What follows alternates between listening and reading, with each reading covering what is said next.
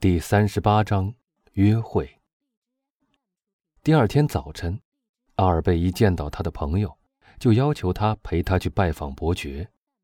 不错，前一天晚上他已经恳切有力的谢过他一次了，但他帮了这么大的忙，是值得再去谢第二次的。弗兰兹觉得，伯爵似乎有某种看不见的力量在吸引着他，而且。其间还奇怪的夹杂着一种害怕的感觉，他极不愿意让他的朋友单独去这个人那里，于是便答应陪他去了。他们被引入客厅，五分钟之后，伯爵出现了。伯爵阁下，阿尔贝影响他说道：“请允许我今天上午向您重述一遍，昨天晚上我表达的谢意太笨劣了，我向您保证。”我永远也不会忘记您给予我的所有帮助，我将永远记住您的恩德，甚至我的生命可以说也是您赐予的。亲爱的邻居，伯爵微笑着回答说：“您把您欠我的情谊未免太夸大了些吧？我除了为您在旅费里省下了约莫两万法郎以外，并没做什么别的事值得您如此感激。请接受我的祝贺。”您昨天是那样的安闲自在、听天由命，我很敬佩。老实说，阿尔贝说，我对自己无能为力的事是从不去枉费心机的，也就是说随遇而安吧。我是要让那些强盗看看，虽然全世界各地都有人会遭遇棘手的困境，却只有法兰西民族，即便在狰狞的死神面前还能微笑。但那一切与我所欠您的恩情毫无关系。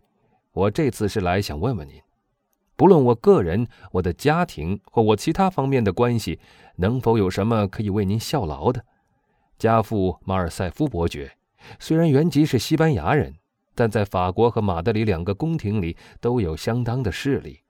我可以向您保证，我和所有那些爱我的人都愿意尽力为您效劳。马尔塞夫先生。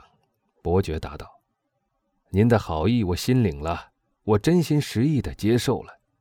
您既然提出这样真诚恳切的请求，我倒是真的决定要请您帮一个大忙呢。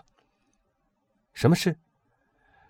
我从未到过巴黎，我到现在还很不熟悉这个都市。这怎么可能呢？”阿尔贝惊叫道：“您生活到现在，居然从未去过巴黎？”我简直难以相信，可这的确是真的。我同意您的看法，我到现在还不曾去见识一下这个欧洲的第一大都市，却是一件不可饶恕的事。只是我和那个社会毫无关系。要是以前我能认识一个可以给我引荐的人，我或许早就做一次重要的旅行了。哦，像您这样的人，阿尔贝大声说道。您太过奖了，但我觉得自己除了能和阿加多先生或罗斯希尔德先生这些百万富翁一争高低以外，别无所长。我到巴黎又不是去做投机生意的，所以迟迟未去。现在您的好意使我下了决心。这样吧，我亲爱的马尔塞夫先生，我一到法国就由您负责为我打开那个时髦社会的大门，因为我对于那个地方。像对印第安人或印度支那人一样知之甚少。哦，那一点我完全可以办得到，而且非常高兴。”阿尔贝回答说。“更巧的是，今天早晨我接到家父的一封信，召我回巴黎，是关于我与一个可爱的家庭结合的事情。我亲爱的弗兰兹，请你别笑。而那个家庭也是地位很高，是那种所谓巴黎社会的精华。”婚姻关系吗？弗兰兹大笑着说：“上帝保佑，是的。”阿尔贝回答说：“所以，当你回到巴黎的时候，你会发觉我已经安顿下来，或许已经成了一家之主了。那很符合我严肃的天性，是不是？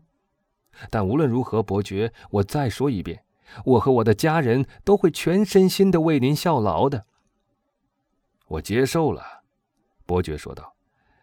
因为我可以向您发誓，我早就想好了几个计划，就等这样一个机会的到来使之实现了。弗兰兹怀疑这些计划是否和他在基督山的岩洞里所透露出的那一点口风有关，所以当伯爵说话的时候，这位青年仔细地观察着他，希望能从他的脸上看到一点蛛丝马迹。究竟是什么计划促使他到巴黎去？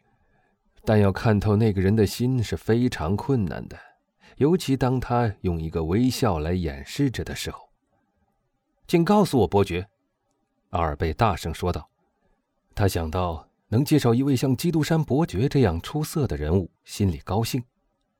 请实话告诉我，您访问巴黎的这个计划究竟是出于真心呢，还是那种我们在人生旅途中逢场作戏常许的空愿，像一座建筑在沙堆上的房屋一样，被风一吹就倒了？”我以人格向您担保，伯爵答道：“我说过的话。”的确是要实行的。我到巴黎去，一方面是出于心愿，一方面也是由于绝对的必要，所以不得不去。您有没有决定您自己什么时候回到那儿去？我当然决定了，两三个星期之内，就是说能多快就多快回到那儿。好的，伯爵说道。我给您三个月的时间，您瞧，我给您的期限是很宽的。三个月之内，阿尔贝说道：“您就可以到我的家里。我们要不要确确实实的来定一个日子和时间呢？”伯爵问道。“只是我得先警告您，我是极其遵守时间的呢。”妙极了，妙极了！阿尔贝大声说道：“准时守约，那最合我的胃口了。”那么就这么一言为定了，伯爵答道，然后。他用手指着挂在壁炉架边的一个日历，说道：“今天是二月二十一日。”又掏出他的表来说道：“恰巧十点半钟。现在，请答应我记着这一点，请在五月二十日上午十点半钟等着我。”太好了，阿尔贝说道：“我到时一定准备好早餐恭候您。您住在什么地方？”海尔达路二十七号，您在那儿住单身吗？希望我的到来不会妨碍您。我住在家父的府邸里，独占庭院侧边一座楼，和正屋是完全隔离的。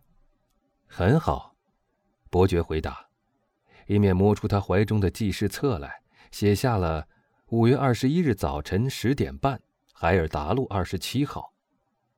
现在，他一边把记事册放回口袋里，一边说道。您只管放心吧，您的挂钟的针是不会比我更加准时的。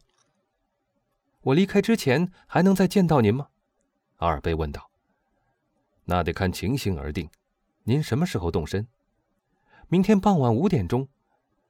那样我必须跟您告别了，因为我不得不到那不勒斯去一趟。星期六晚上或星期天早晨以前不会回来。您呢，男爵阁下？伯爵又向弗兰兹说道：“您也明天离开吗？”“是的。”“到法国去？”“不去威尼斯。我在意大利还得待一两年。”“那么我们不能在巴黎相会了？”“恐怕我不能有那个荣幸了。”“好吧，既然我们必须分离了。”伯爵伸手和两个青年人每人握了一次。请允许我祝愿你们二位旅途平安愉快。弗兰兹的手是第一次和这个神秘的人接触，当两手相触的时候，他下意识地打了一个寒战，因为他觉得那只手冰冷冰冷的，像是一具尸身上的手似的。